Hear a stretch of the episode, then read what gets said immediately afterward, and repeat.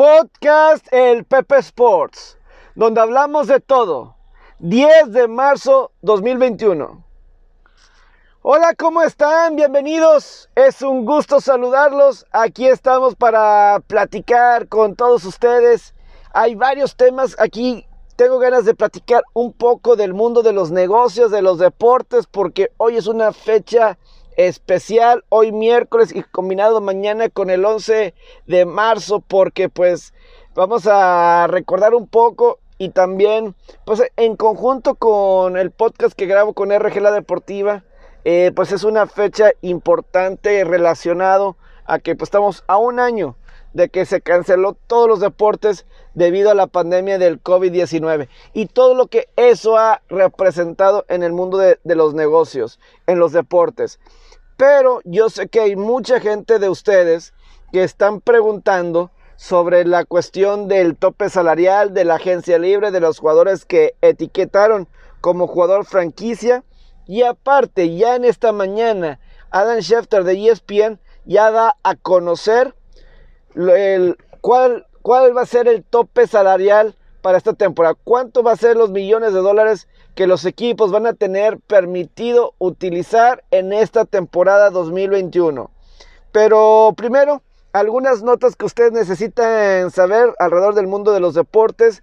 Se dio a conocer el martes la lista de 14 finalistas para el Salón de la Fama 2021 del básquetbol, que pues los principales, los jugadores que llaman más la atención eh, yo creo que principalmente Paul Pierce y Chris Bosh son los que acaparan la atención de Paul Pierce de Boston y Chris Bosh, pues obviamente su tiempo con Toronto y con Miami.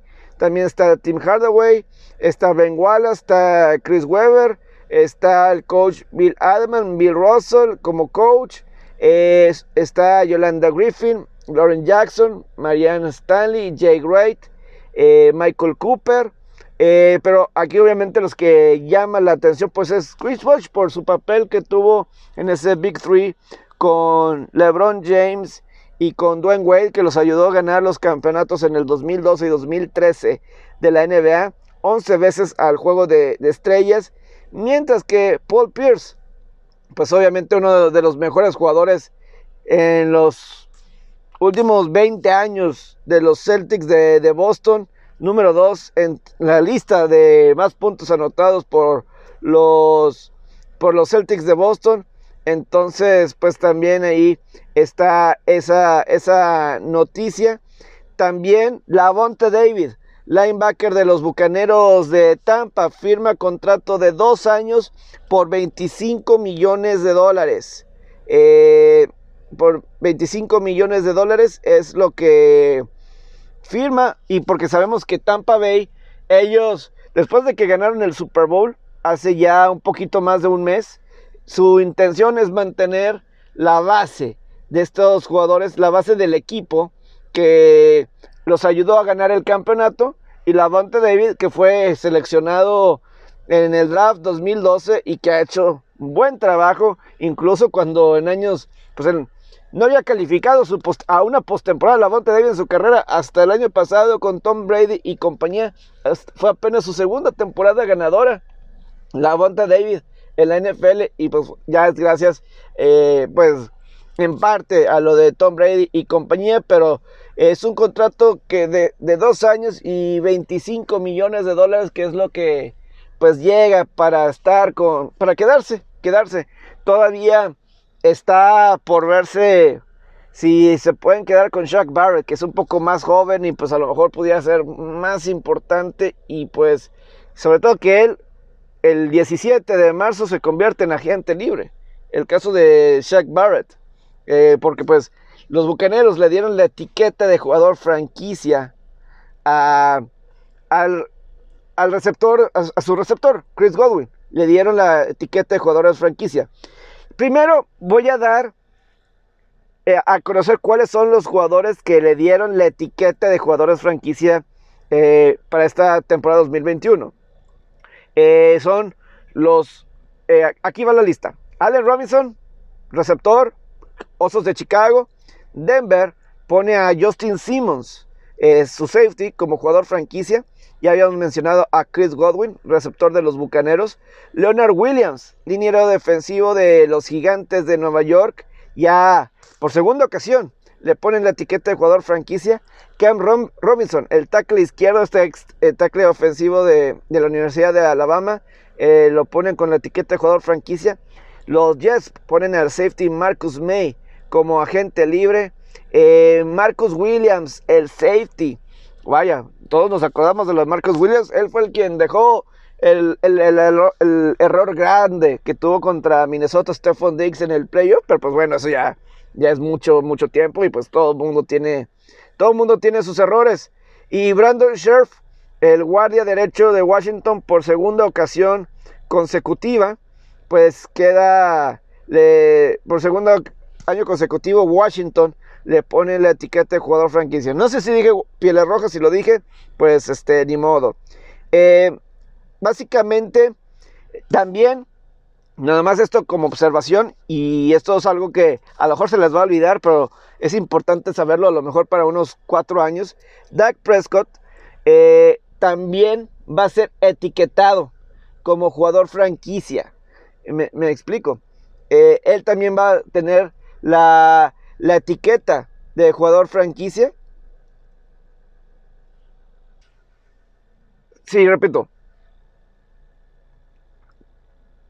Dak Prescott también va a tener la etiqueta de jugador franquicia porque dentro del contrato que firma Prescott es que ya Dallas no va a tener la posibilidad de utilizar otra vez el jugador franquicia en Prescott porque un jugador nada más puede tenerlo dos años en la NFL y ya lo tuvo el año pasado Dak Prescott.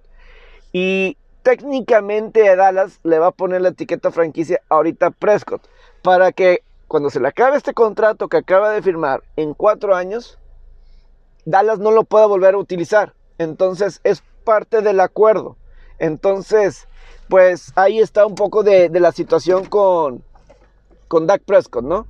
Que pues ya eh, repito, es parte de este contrato de cuatro años, 160 millones de dólares y que también se le ponga la etiqueta de jugador franquicia este año y así, cuando se le acabe, en cuatro temporadas ya no, ya no lo pueden utilizar, que ya no sea una situación que pueda utilizar los vaqueros. Ahora, en mis redes sociales me preguntaron que, que explicara qué significa esto de, la cuestión de, que, de, los jugadores franquicia. ¿Qué significa? Cada año los equipos tienen la posibilidad de una vez, de utilizar una vez la etiqueta de jugador franquicia en algún jugador, en, en un jugador que es agente libre, todos los años. Y si se le da la etiqueta de jugador franquicia, eh, básicamente amarras al jugador. Y hay varias opciones que pueden suceder cuando eres jugador franquicia. Eh, sabes que como mínimo el jugador puede firmar ese contrato por un año que se le tiene que pagar de entre los cinco mejores jugadores de su posición. Eso es la forma que lo amarras. y ese dinero es garantizado. O sea, es garantizado, no es un sueldo base ni nada. O sea, que, o sea, se lo tienen que pagar, juegue o no juegue. Se le tiene que pagar esa cantidad de dinero si se le firma ese contrato de un año como jugador franquicia. Así está determinado por eh, las reglas. Entonces, eso es algo que puede suceder. Ahora, estos nueve jugadores que mencioné, que tienen esta etiqueta de jugador franquicia, tienen hasta el 15 de julio para negociar con sus equipos un contrato de extensión a largo plazo, de 3, 4 años, los años que quieran, un contrato mucho más largo, de aquí a, a julio 15. Ya después de ahí, los equipos y el jugador ya no pueden negociar. Ahí no queda de otra más que el jugador juegue por ese contrato de un año eh, es lo más que pueden hacer. O, al menos que le quiten la etiqueta de jugador franquicia, pero ya, ya no se puede. Tiene que jugar por ese contrato. No hay más, no hay de otra. Era lo que pasaba, por ejemplo, ¿se acuerdan con lo de Le'Veon Bell con Pittsburgh? Eh, ahora, no tiene que firmar el jugador, porque eso fue lo que pasó con Le'Veon Bell cuando se perdió toda una temporada. Él no quiso firmar, él no estaba bajo contrato. No tenías que firmar ese contrato de, de un año. Entonces, pues, realmente, pues no había algo más que, que pudiera hacer en ese sentido, ¿no? Entonces, ese es un punto. Otra cosa eh, relacionado a esto. Hay dos tipos de etiquetas de jugador franquicia. El exclusivo y el no exclusivo. Los que son no exclusivos, otro equipo puede eh, negociar con ese jugador porque no tiene contrato. El que no es el que es jugador franquicia no exclusivo, otra franquicia puede hablar con estos jugadores y buscar firmarlo. ¿Ok? Y buscar firmarlo. Pero vamos a suponer que ese jugador acuerda con ese equipo o con el equipo diferente. El equipo original tiene una semana para igualar esa oferta, ese contrato que firma con el otro equipo. Tiene siete días para igualarlo. Si no lo iguala, se va con el otro equipo y ese otro equipo le tiene que dar dos selecciones de primera ronda a ese equipo, al equipo que pierda a su jugador. Eso es si lo ponen como jugador franquicia. Y el jugador que es etiquetado como jugador franquicia, pero como con esto de jugador exclusivo, franquicia exclusivo, ahí sí no puede hablar con nadie más, más que con el mismo equipo. Cuando Drew Brees hace como, que habrá sido un par de años, tenía la etiqueta de jugador franquicia, a él le pusieron el exclusivo, porque nadie, nadie este, va a creer, o sea, para que nadie se acercara con él y nadie pudiera hablar con él para buscar seguirse a otra parte. Lo de el, cuando es un agente libre, jugador franquicia no exclusivo, es muy extraño. O sea, yo no me acuerdo de alguien creo que ha pasado mucho tiempo de que alguien pague un contrato, o sea, la verdad sí falta mucho, y que firmaran a uno de estos jugadores de etiqueta franquicia. Ha pasado mucho tiempo, yo no me acuerdo de alguien que haya firmado con otro equipo siquiera, porque por lo general es alguien que sabes que se va a quedar con el otro equipo, entonces, ¿para qué? O sea, ¿para qué me esfuerzo? Y otra, dar dos selecciones de primera ronda no lo das por cualquiera. Y pues estos jugadores que mencionamos, ¿quién puede valer dos selecciones de primera ronda? Chris Godwin, pudiera ser, no sé si Williams o no sé. Eh, entonces es, es, muy difícil. Existe otra etiqueta, que es la de jugador de transición. ¿Ok? La de, de transición. También existe eso. Y ahí existe esta etiqueta de jugador transición. Igual, es un contrato de un año donde si no llegan a un acuerdo, se le tiene que pagar a ese jugador dentro de los 10 mejores dentro de esa posición por obligación. También existe la cuestión de que los equipos, que, el equipo contrario lo, lo firme por una cantidad este, que, puede negociar con otro equipo, por la cantidad que quieran. Puede negociar con otro equipo. Pero ¿qué es lo que puede llegar a, suceder? Igual, la franquicia original tiene la, la oportunidad, si quiere, de igualar la oferta que firma con este otro equipo. Si se va, ahí la diferencia es que no le tiene que dar nada a cambio el equipo nuevo a la franquicia que pierde este jugador. No, no, le tiene que dar el contrato. No, no, le tiene que dar nada a cambio, ninguna selección en el draft, ninguna otra compensación, no nada. Entonces, eh, incluso creo que uno. Y ahí es cuando más se ha dado los cambios de, de, jugadores. Yo creo que el caso más famoso para mí fue el caso de Steve Hutchinson este excelente guardia ofensivo de los halcones marinos de Seattle, eh, que gracias a él y con la combinación que tenían en ese lado izquierdo con Walter Jones, Sean Alexander tuvo una temporada pues de MVP cuando los halcones marinos llegaron al Super Bowl en el 2005 contra Pittsburgh.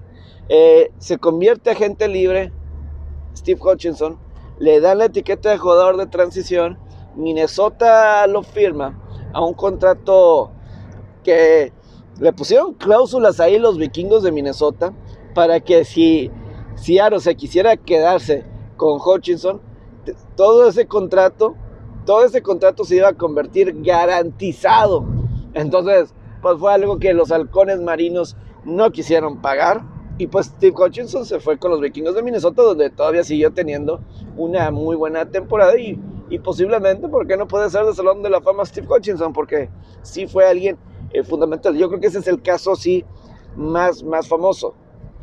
Hay a veces que los equipos ponen esta etiqueta de jugadores para poder negociar con los diferentes, con otros equipos. A lo mejor no te lo piensas quedar, pero recibir algo a cambio. Esto sucedió con Jarvis Landry de Cleveland hace dos años. Antes de que Jarvis Landry se fuera a Cleveland, Jarvis Landry con Miami le ponen la etiqueta de jugador franquicia y así negocia con Cleveland y ya se va. Y así Miami no se queda por nada. Cleveland no le iba a dar dos selecciones de primera ronda, pero algo que se sintieran cómodos ambas partes, ¿no? Entonces, así está la situación. Ahora, también existe eh, lo que es el agente libre no restringido y el, agente libre restringido. Un agente libre no restringido son pues todos los jugadores que ya cumplieron cuatro años de servicio en la NFL. O sea que ya cumplieron cuatro años dentro de la NFL, ya se vuelven agentes libres no restringidos y pueden firmar con quien sea.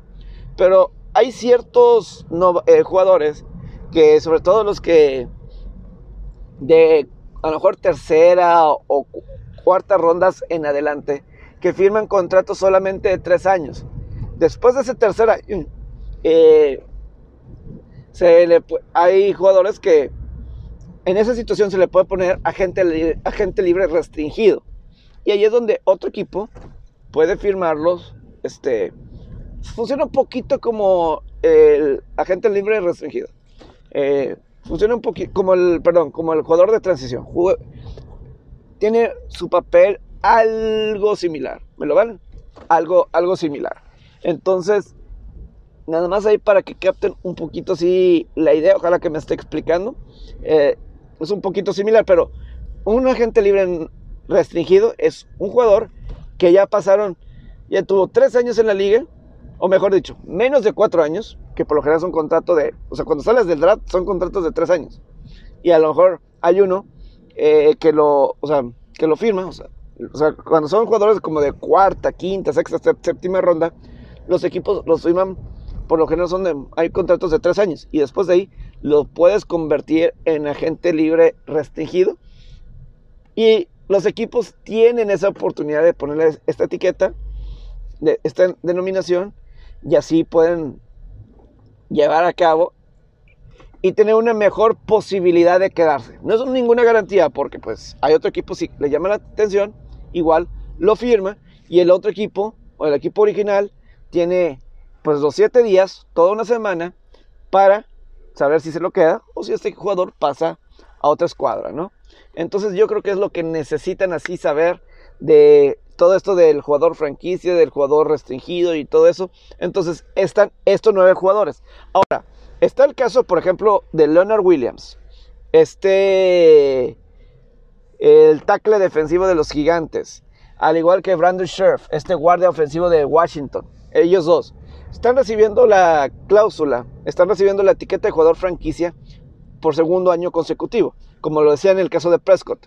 No existe la posibilidad, por como están las, con el contrato colectivo, de utilizarlo por un tercero o cuarto año.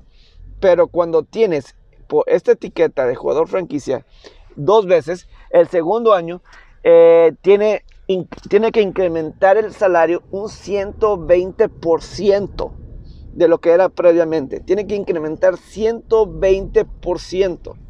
¿Ok? Que, pues, imagínate, eso quiere decir que sí tiene un gran valor esto, este, eh, estos jugadores. y 120%. Washington utilizó las dos veces este contrato eh, con, Kirk, Cousins hace unos años. Fue similar con Kirk Cousins. Eh, pero ya no, se puede utilizar por una tercera ocasión. Pero no utilizas dos veces la etiqueta franquicia en quien sea. Entonces, de esa forma lo, lo tiene eh, esa situación. Ahora, a muchos jugadores no les agrada en lo absoluto tener la etiqueta de jugador franquicia. Hay muchos jugadores que odian, detestan esa situación. No les agrada en lo más mínimo. Y la razón es muy simple. Porque no pueden probar realmente el valor en el mercado. Como que ese número de jugador franquicia determina bastante, pues, el mercado. O sea, como que ese es el mercado y no pueden, o sea, a lo mejor valgo más y puedo conseguir más en otra parte. Aquí está estipulado y no hay para dónde hacerse, no hay para dónde moverse. Y ahí es lo que el jugador le molesta. Y sobre todo ese contrato de un año es genial porque es dinero garantizado en ese primer año. Pero ¿qué pasa si te lesionas? Y una lesión grave como lo de Dak Prescott. O, digo, él tuvo suerte. Pero otros que al parecer va a jugar y ya da el contrato que le dio. Pero hay muchos jugadores que detestan. Es, por eso Prescott hace este acuerdo de que ya no me puedes poner otra vez la etiqueta de jugador franquicia porque en la agencia libre realmente pruebas tu valor. Que para muchos, para seguramente el jugador tiene conocimiento de que, órale, no, pues es bastante, ¿no? Eh, eh, más de lo que representa el jugador franquicia o más de lo que este, mi equipo me puede ofrecer y a lo mejor otro equipo me puede ofrecer más, a lo mejor me puedo mover. Pero el que le pongas la etiqueta de jugador franquicia o el de transición o el restringido de agente libre no les agrada. Pero sobre todo este de franquicia, porque seguramente ya tuvieron sus años en la liga, ya demostraron, y ese es el momento donde ellos pueden conseguir su mejor contrato. No hay un mejor momento para muchos de estos jugadores para buscar ese contrato magno, tremendo, que hay. No lo hay no hay otra situación, ¿no? Entonces, eh, pues ahí está la, situación, ¿no? Y pues bueno, ya después de toda esta explicación teórica, ojalá le haya agradado esta clase de, de lo que significa esto de jugador franquicia, también hoy dieron ya a conocer el tope salarial para la próxima temporada. De hecho, Adam Schefter de ESPN ya lo dio a conocer y nada más quiero dar el número exacto porque sí es importante esto, de, cuánto va a ser el tope salarial. 182.5 millones de dólares va a ser el tope salarial. Hay que recordar que la agencia libre empieza el 17 de marzo y ese va a ser el tope salarial, que es cuando los equipos se tienen que bajar de ese tope salarial, eh, que es un, una baja, es una baja por primera vez que baja el tope salarial esto es por la pandemia.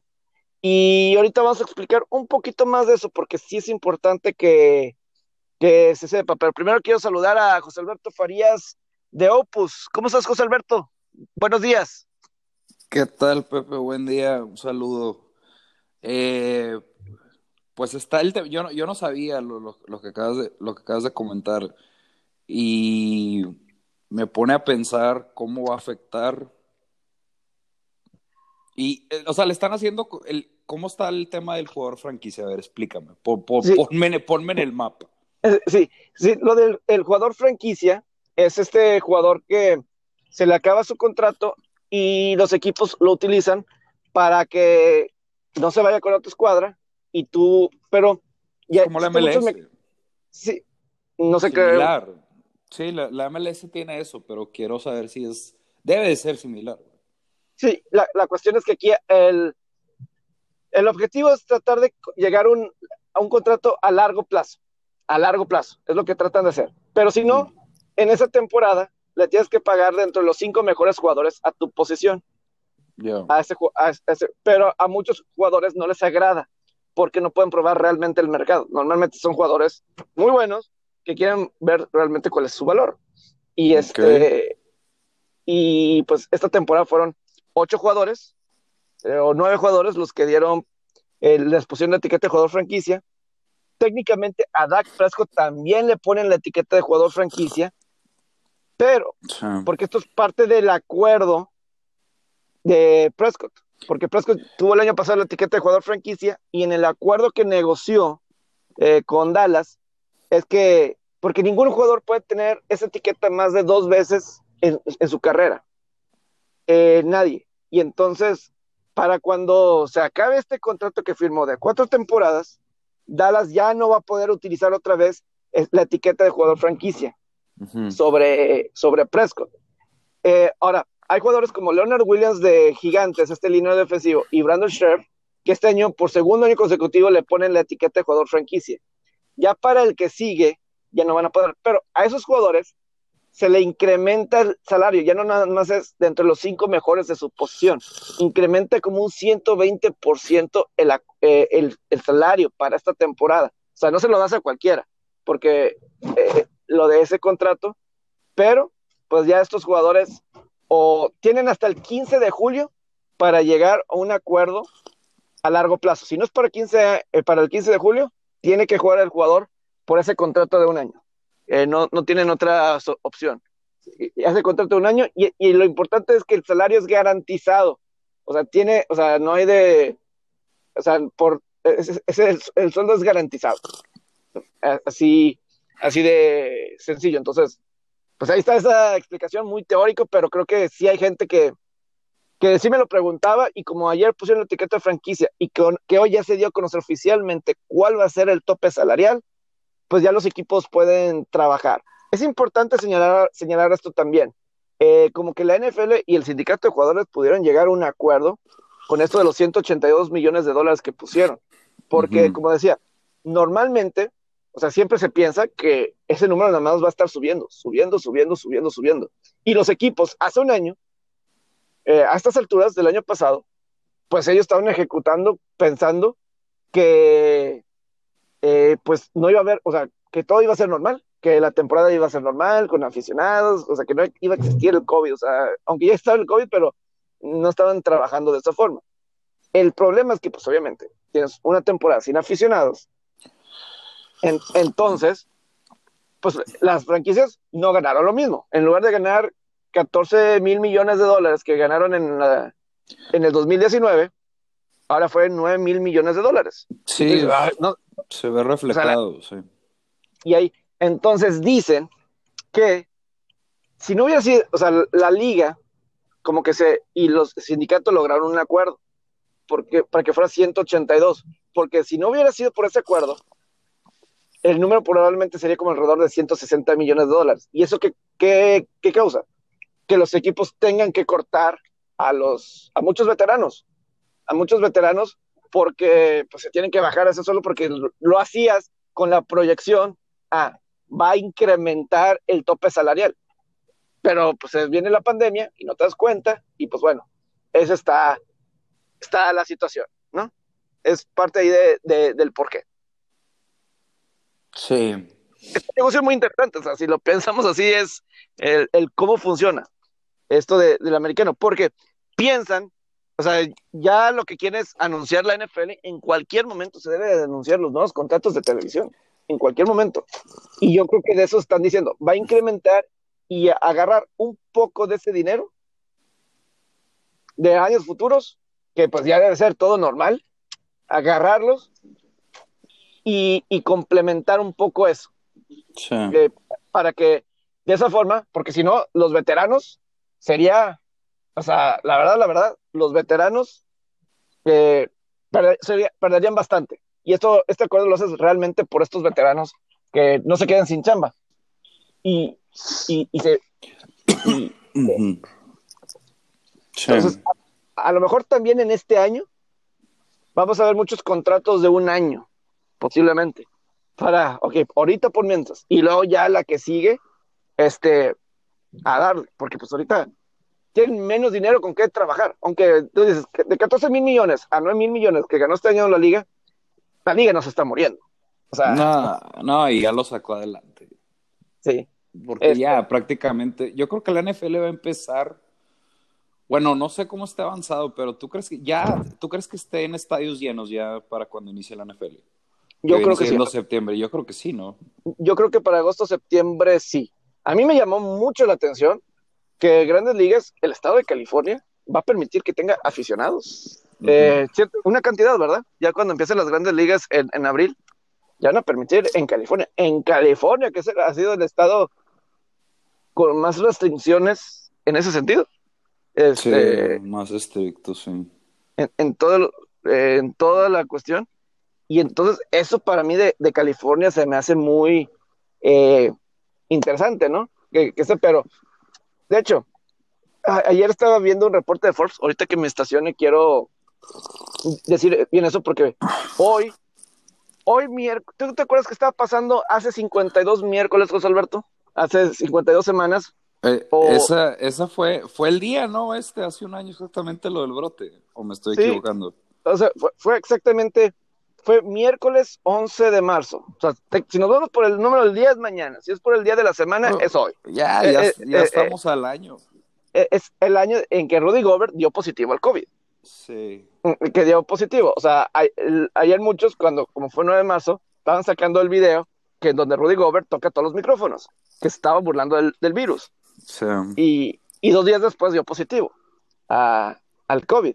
Eh, entonces, pues todo el mundo eh, se burló, pero ahí empezó toda una cadena increíble de, pues de, de todo, de todo lo que ocurrió. Y, y muchos se burlan de Gobert. Y pues Eso- se deberían de Eh, eh, Es que ese fue lo que demostró como que, que, oye, esta pandemia sí va, o sea, sí, sí es una pandemia, porque se suspende NBA, luego se suspende NHL, y luego la Liga MX, acuérdate que jugó el fin de semana, a puerta cerrada. Pero ya después de ahí ya nada. El, el siguiente lunes creo que había algunas eh, ligas europeas activas que también la suspenden y Sí. se paraliza el mundo y ahí es donde oficialmente el lockout en Estados Sí. Unidos y en México, que pues Sí. dos países, o sea, país vecino, ¿verdad? Pero ahí desde ahí nos dimos cuenta que no sabes que esto es cierto.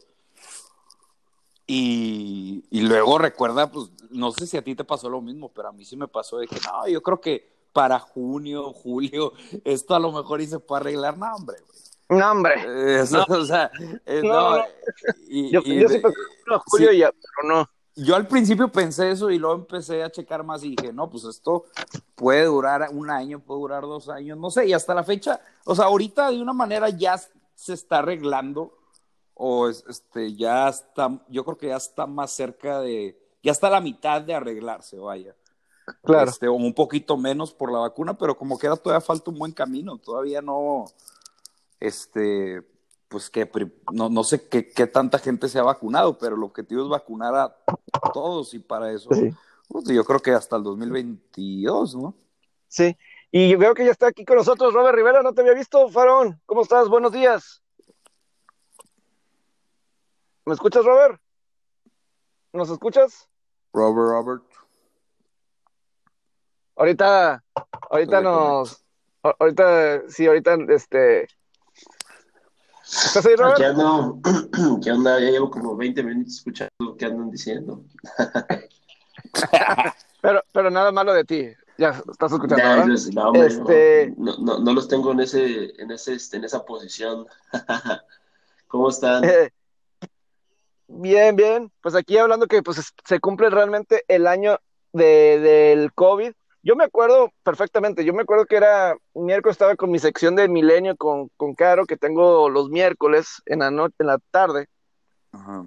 y yo, yo sí me acuerdo cómo estaba, ya está, se sentía muy tensa la situación, ya estaba la presión sobre los equipos deportivos, porque incluso eh, ya se había dado la noticia de que los Warriors de Golden State eh, el 12 de marzo iban a jugar un partido a puerta cerrada, sin público. Los Warriors de Golden State ya mm, el condado ahí en San Francisco no les iba a dejar jugar con aficionados. Y los marineros de Seattle eh, no les iban a permitir abrir la temporada, jugar sus partidos como locales allí en Safeco Field. Los marineros no iban a poder jugar, estaban buscando un lugar en donde jugar y la presión estaba aumentando realmente para la NBA eh, y porque ya estaban poniendo restricciones a la prensa de cómo hacer las conferencias de prensa, eh, no tan cerca o, ni siquiera dejar que entren al vestidor. Y ahí viene donde se burla a Rudy Gobert y toca todos los, los micrófonos. Y yo me acuerdo saliendo ese milenio, yo le dije, Caro, a cualquier cosa, donde salga un positivo, se, se acaba todo. Y no, y no pasó ni una hora o una hora y se dio la noticia que Gobert dio positivo. Iba a ser Utah en contra del Thunder de Oklahoma City, ahí en Cheesecake ya estaba la gente hasta en la arena, o sea, de hecho fue minutos antes de que, de que empezara el juego. Sí, sí, este fue minutos antes, o sea, minutos antes, incluso el show de medio tiempo o lo que tenían planeado para el medio tiempo lo adelanta la eh, sí, lo, lo adelanta Oklahoma City, lo adelanta y para porque no sabían cómo decirle a la gente que se fueran a sus casas, porque pues tampoco quieres causar pánico, ¿verdad? Eh, porque en esa situación puedes causar pánico eh, com completamente. Entonces, eh, y para el siguiente, como se, ahí se pospusieron, me acuerdo, es legendaria la reacción de Mark Cuban, porque ESPN estaba transmitiendo el juego de los Mavericks contra de Denver en Dallas, y pues estaba Mark Cuban checando su celular con la noticia de que se iba a posponer todo. Y, y, Doris Burke, la analista de ese partido, después salió positiva de COVID, o sea, después de, de esa situación. Y la NHL ese día canceló, o bueno, al siguiente día pospuso todo. Las grandes ligas también el Spring Training. El Esta Spring semana Training, en el golf, que duró hasta el viernes todavía. Todavía, ¿Todavía hasta el viernes? Ok. hubo juegos y la que y, y la que dio nota mundialmente fue la Liga MX porque jugó, o sea, sin gente. De hecho, el viernes tuvo gente en la Liga MX, sábado y domingo ya no tuvo gente, pero fue de las pocas ligas que no suspendieron sus actividades. Y de hecho ellos se querían seguir la siguiente semana, no sé si te acuerdas, José Alberto. Sí. Sí, Querían Sí, seguir. fue. Me acuerdo muy bien, sí, que el, el viernes había gente y luego creo que el sábado, primera hora o el viernes en la noche, dan la noticia puerta cerrada y todo, y parecía que iban a jugar a puerta cerrada la siguiente semana hasta que ya era, digo, digo, era, era esperar que, que los paran y luego había otra liga, la liga de Turquía, que también iba a jugar igual a puerta cerrada y creo que jugaron una semana, si no me equivoco, y también ya se la cancelaron. Y prácticamente ya todas las ligas eh, populares o de... Sí, populares, vaya, en el, en el mundo profesional, este, pues pararon en ese momento. Y Yo el- me acuerdo perfecto en el- de eso porque Opus casi se va perfecto en toda la jornada de Liga MX, ¿no? ¿Te acuerdas, José Alberto? La de cerrada. Eh, no, la- en la última fecha esa de Liga MX. Sí, la, la, la, la puerta Sí, cerrada estuvo buena. eh, esa, eh, estuvo buena esa casi nos íbamos perfectos, pero falló el pinche penal de Manuel Aguilera. Sí, sí, no, eh, por ejemplo, en, por ejemplo, en el golf, el Players Championship, que es uno de los torneos más importantes después de los medios para el Tour de la PGA, ese es el torneo más importante. El jueves se jugó el torneo normal con aficionados, la primera ronda. Sí. Hubo un jugador, no me acuerdo, un jugador japonés que él decidió no jugar, decidió, sabes que no, no jugar, pero se jugó la primera ronda normal y ya el viernes ya no hubo y se canceló. Uno de los torneos más importantes se canceló. De hecho, pues mañana empieza ese torneo porque pues es justamente el, por, o sea, nunca se pudo reponer. Simplemente se canceló. Ahí donde quedó el torneo y después de ahí, pues también ya se canceló. Eh, la WWE nunca se detuvo, Farón, si no me equivoco. No, no se detuvo, siguió haciendo sus pay-per-views, eh, modificó sus, su- sus transmisiones. Ellos iban a tener su, su Western Mania, no recuerdo en qué estadio. Eh, creo, creo que era en el de Tampa, de hecho, ¿no? Sí, sí, sí, sí. Estaba Gron- Gronkowski, estaba, fue Ajá, invitado, de eh, era, era el host, el Western Mania host, como este año va a ser Bad Bunny, pero en, no, WWE no paró, acondicionó el Performance Center y ahí, y ahí sí. lo fue, digámoslo, si lo quieren, si lo quieren tomar como un deporte, fue de los deportes, fue el único deporte que no paró ese, yo recuerdo ese, la Liga de Nicaragua, Sí. el Real Estelitas, esos equipos que José Alberto se volvió experto. Eh, el béisbol también de Nicaragua no paró. Este, y la UFC paró como paró como un, ¿Sabes dos o tres hubo? semanas, pero de- al- después siguió haciendo eventos. Bel- Bielorrusia también. Bielorrusia también no, no paró. paró, me acuerdo. También una liga Y- una, una africana, Pepe, no recuerdo qué país. Sí, yo creo que sí. Una africana. Creo, que- creo que el ping-pong de Rusia siguió situaciones así. Que, era- que El, la- tenis, tenis de pi- no, tenis mesa, ¿no? Ajá. tenis mesa, O el, que- o es lo mismo, no, es lo mismo, yo creo, ¿verdad? Pero sí me acuerdo que se, se volvió muy popular el, en las, el por las tenis mesa, por único- las, ap- era por las apuestas, exacto. Que no, métele al tenis mesa, luego métele, métele al de- a la de Nicaragua. La de Nicaragua yo sí le metí, la verdad. Y luego, y luego estaba la de Bielorrusia, pero la de Bielorrusia, ay, dije, no, no mames, bueno, cabrón. Los, ar- lo- los, oye, Bielorrusia, los artículos que encontrabas de información. ¿Lo entendías? pues, eh, no, cabrón. estaban en. eh, En, este, en esta lengua que no, que, que ruso será, o, o sea, asimila mínimo al ruso.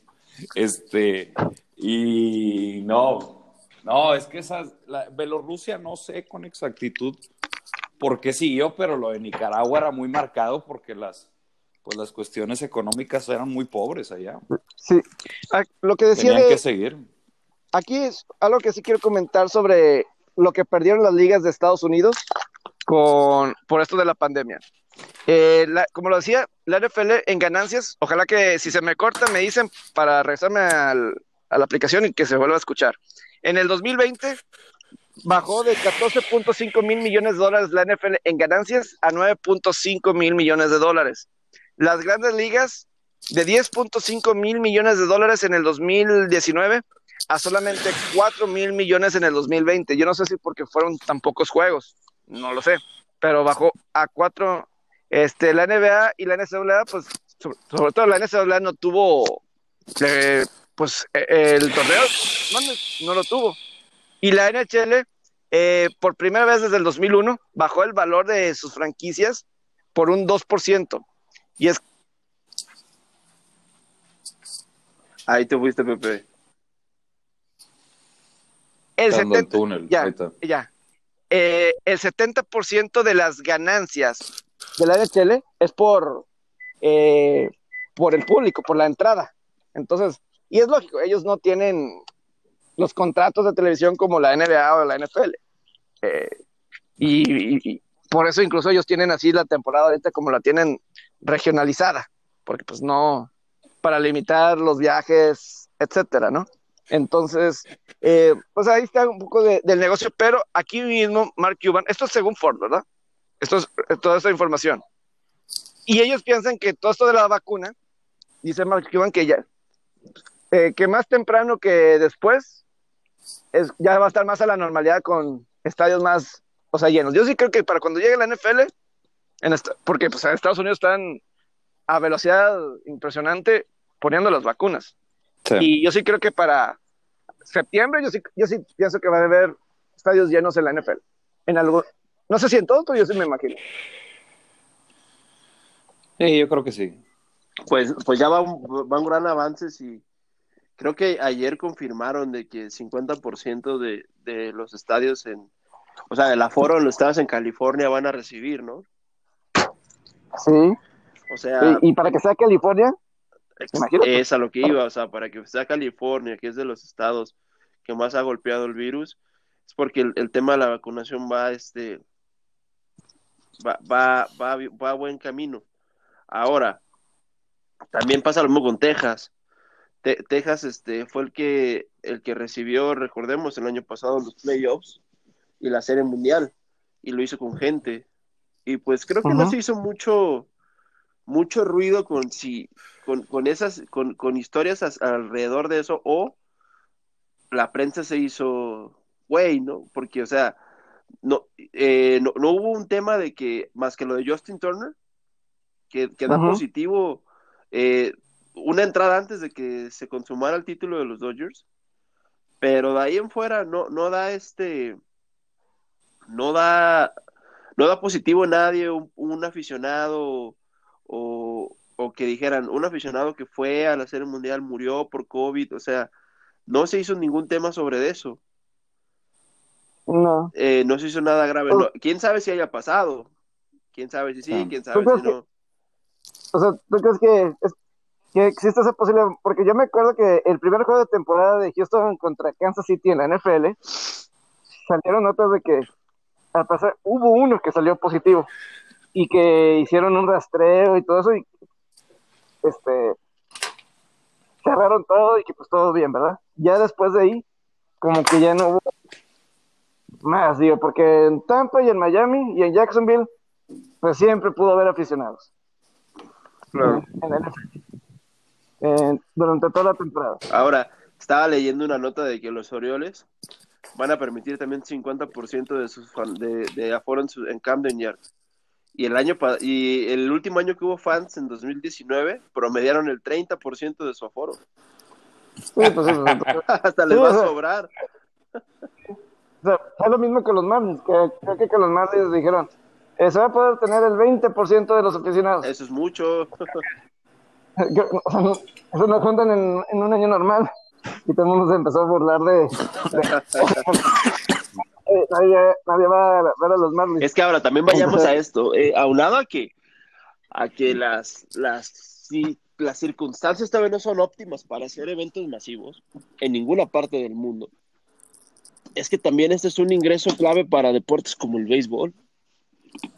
Claro, Sobre todo, claro, claro, porque... sobre todo, más que el boleto, lo que consume dentro, porque está comprobado que, que al béisbol vas a gastar más que el boleto. Porque, Claro. porque, el de- porque el deporte te lo permite, o sea, le- el- la- las Exacto. pausas en las entradas, este, puedes ir, si un juego ya está resuelto, puedes ir a comprarte más comida, etcétera, etcétera. Eh, pu- pu- puedes este, descuidarte tantito un- en ir a comprar y así. Es consumista 100%. La gente va al béisbol a, a tomar y a beber. Sinceramente. Tota- Totalmente. El- sí, A- ayer vi una historia, a- ayer vi una encuesta que el aficionado, la base de aficionados que más cerveza consume en las grandes ligas son los medios blancas de Chicago. 4.6 cervezas por, por persona, por juego. Y que consume alrededor de 46 dólares Ay, por juego. De, de- de- Eh, pero, en ¿qué cer- cerveza. pero qué cerveza, ¿de qué tamaño? ¿Las latas largas, el vaso, el vaso normal? Porque No sé. eh, estaría bueno que nos dijeran eso, porque también podríamos aterrizar en dólares cuánto te gastas. Este, pues que te digo, en promedio 46 dólares, lo que el aficionado ahí en, en- con los medias blancas. Luego el segundo, este, el segundo son los Bravos de Atlanta, es el segundo que más alcohol consumen, según esto. Luego los dos equipos de Ohio, Cincinnati y Cleveland, están empatados en tercero. Eh, yo no puedo creer que Filadelfia es la ciudad que menos consume. 4. punto- como 3.2, una cosa así. Pero según esto, los Phillies, yo no puedo creer eso de Filadelfia. No, no, no me, no me la creo. Está, a, a qué se deberá? Es la pregunta, que por qué, por ejemplo, los White Sox, por qué son los que consumen más, güey?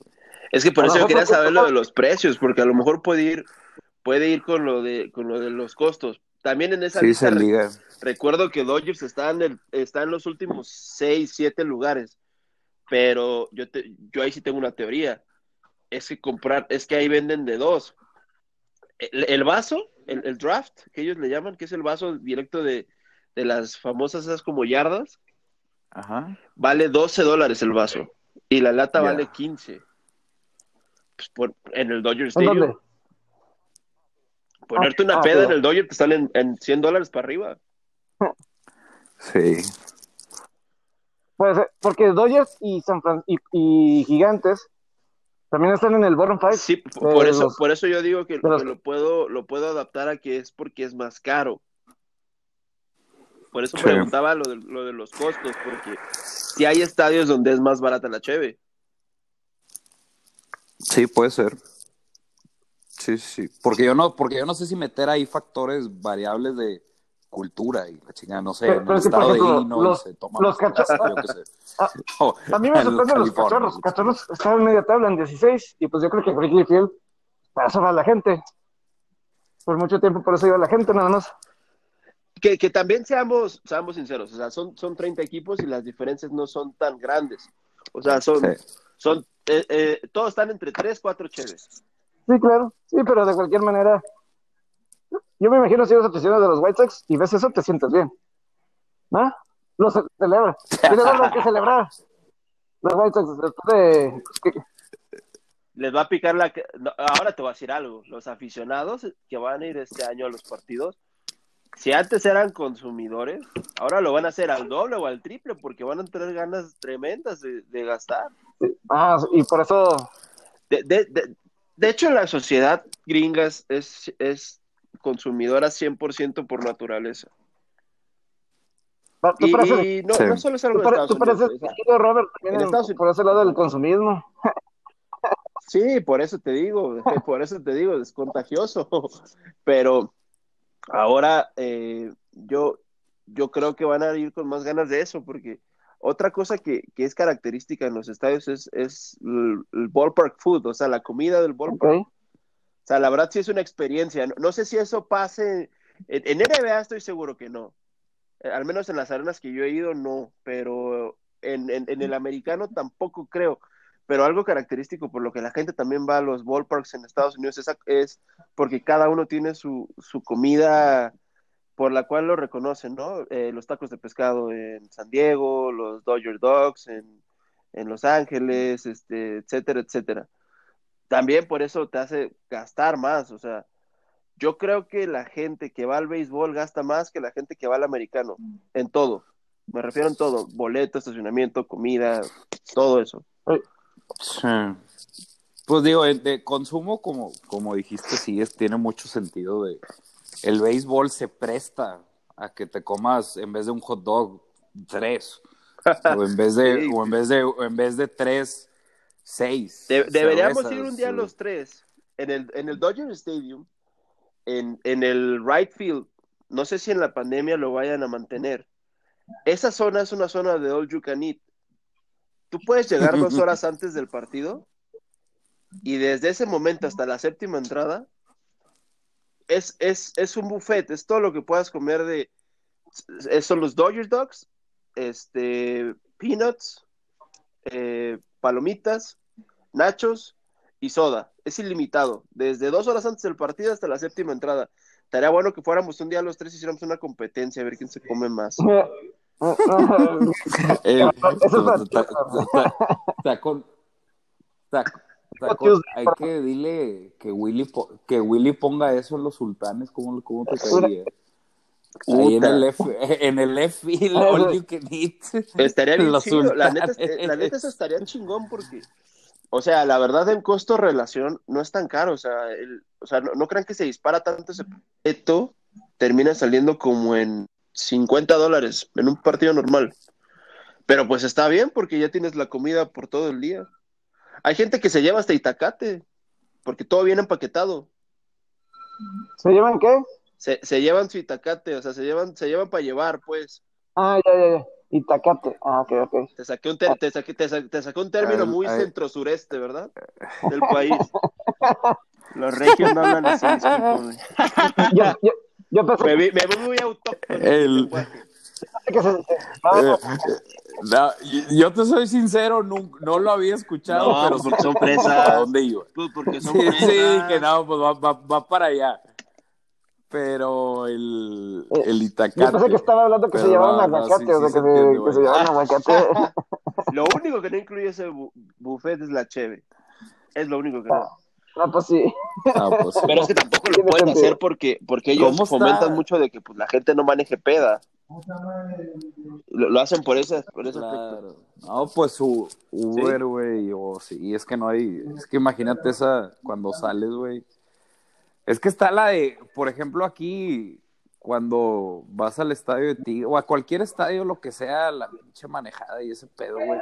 Yo me acuerdo cuando se ponían las antialcohólicas, hubo un tiempo que se ponían No, pues ahí te saliendo del estadio, cabrón.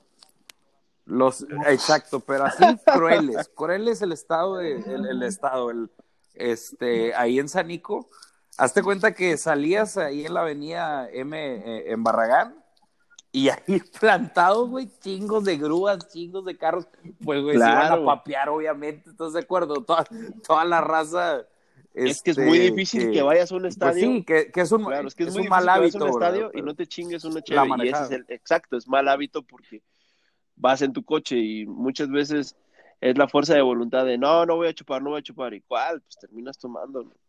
Lo que está cañón. Sí. Es lo que está, es lo que está cañón. Pero te- y- y luego con todo lo, pero te pones a pensar ahorita con todo lo que te cuesta el estacionamiento, yo qué sé, eso, a lo mejor, pues ya, Ah, claro. Eh, Uber, eso güey, eso no- en no los pedo, estadios güey. y en la vida, la neta. O sea, sí. ya la, la cuestión de Uber y de, Sí. y de estas aplicaciones, al menos aquí en México, sí es a veces más económico. Porque, porque aparte, y también en Claro, Estados Unidos, porque en Estados Unidos yo he visto estacionamientos de NFL en 100 dólares. Es una locura. Eh, rec- rec- Sí. y, y recuerden, estadios Sí, no sí, tan sí. aflui- de- de- con tanta afluencia como el, como el Coliseo de Los Ángeles. El problema del Coliseo de Los Ángeles es que está en una zona, en una zona barrio residencial y no hay estacionamientos cercanos. El Memorial está al lado de un, me parece es un museo como de ciencia. Y ese es el único estacionamiento que hay. Pero son como dos mil lugares. Prácticamente se Sí. llenan un dos Sí. por tres. Y ahí los que hacen negocios son los que tienen sus casas y son los que cobran el estacionamiento a ese precio, pero es que me he dado, me, eh, me he dado cuenta que el gringo es muy huevón, o sea, al gringo no le gusta caminar tanto para llegar a- al estadio, porque yo he visto estacionamientos, por ejemplo el del Dodger, tiene dos, tiene tres filtros.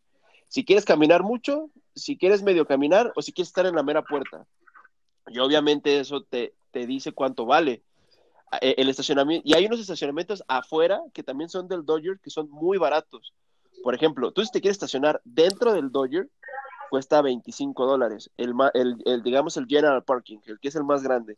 Luego el siguiente filtro, que es el de en medio, que está un poquito más cerca, son 35. Y el, y el Preferred Parking, que es enfrente en la puerta, ese vale 45 dólares. Pero hay un estacionamiento en la mera entrada del estacionamiento, valga la redundancia, pero que es en, en donde están las entraditas de, de Chávez Rabine, en las colinas, que ese estacionamiento vale 5 dólares y terminas caminando 10 minutos si estás en el estadio. Pero ese estacionamiento la gente no lo usa porque no le gusta caminar, simplemente. Y de hecho, el estacionamiento de 5 Oh. dólares está mejor porque te brincas el tráfico de la entrada y el tráfico de la salida de ese estacionamiento. Sales directo y entras directo al freeway. Sí. Es una chulada ese estacionamiento. To- Totalmente, to- Sí, lo vale. Lo- lo- haré lo vale, lo vale. de donde les voy a dar tips para que no gasten mucho en el Dodger. Eh, eh, to- todo eso ayudaría. Sí, claro. Ayudaría bastante. Antes de, antes de terminar, porque ya está por entrar a Regiolandia, así nada más como información, la NHL llegó a un acuerdo de siete años con ESPN para los derechos de transmisión durante los próximos siete años. Incluyen cuatro finales de la Copa Stanley, ESPN y ABC. Me imagino que mucho en confusión con ESPN Plus. Eh, yo no sé qué tan bueno sea para la NHL. Yo creo que sí es eh, bueno, Pepe. Porque Perdón que te interrumpa. Yo creo que sí es bueno porque esto va a regresar al hockey, a la TV de paga mundial que tiene ESPN. Porque no, ha- no, hay, no hay quien la transmita. No es como la NBA, que al menos te pasan uno o dos juegos, como el béisbol, que te pasan cuatro o cinco juegos. Yo creo que este convenio le va a ayudar a la- al hockey si se quiere expandir en otros mercados. Sobre todo en eso.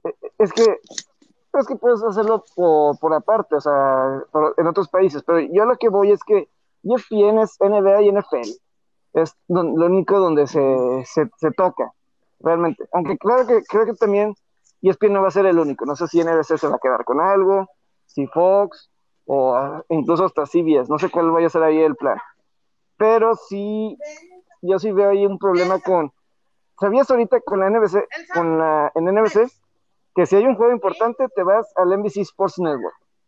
Eh, por ejemplo, ahí, o sea, sabes que ese es como que el canal no oficial de la liga. Como ESPN, no sé si te vaya a dar algo así. Además, lo- el problema es que también NBC va a cerrar su NBC Sports Network al final de este año. Este es el último año de NBC Sports Network. No sé si eso tenga que ver. Pero ese, ese canal era todo lo que tenía, realmente. Era lo, lo importante de ese Yo creo que en difusión No global sí le va a ayudar, Pepe, porque va, va a hacer que pueda llegar a más mercados.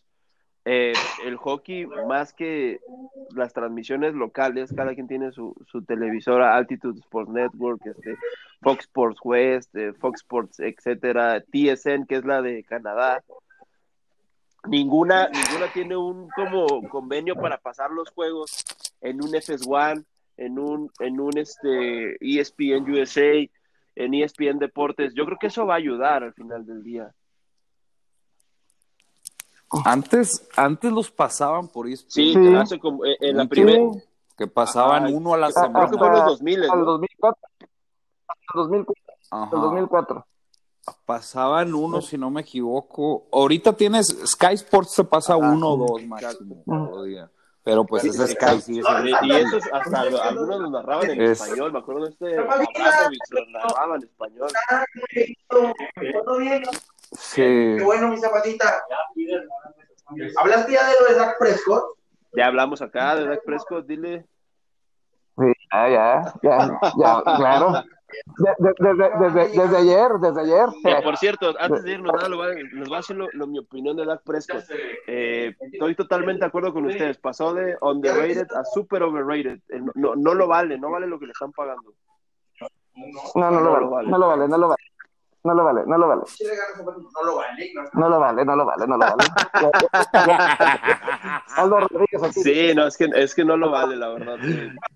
Yo creo que, yo creo que para que te ganes esos contratos tienes que tener un currículum más, ar- más alto como un anillo o algo. Yo creo.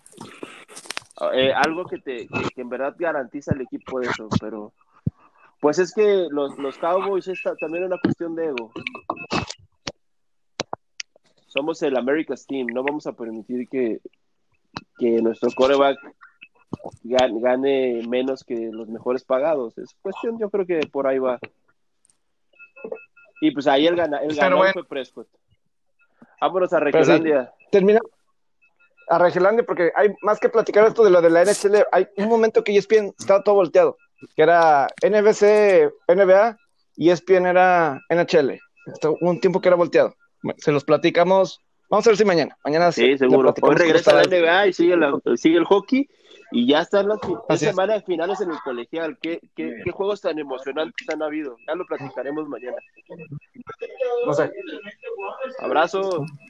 Buen día. Saludos. Saludos.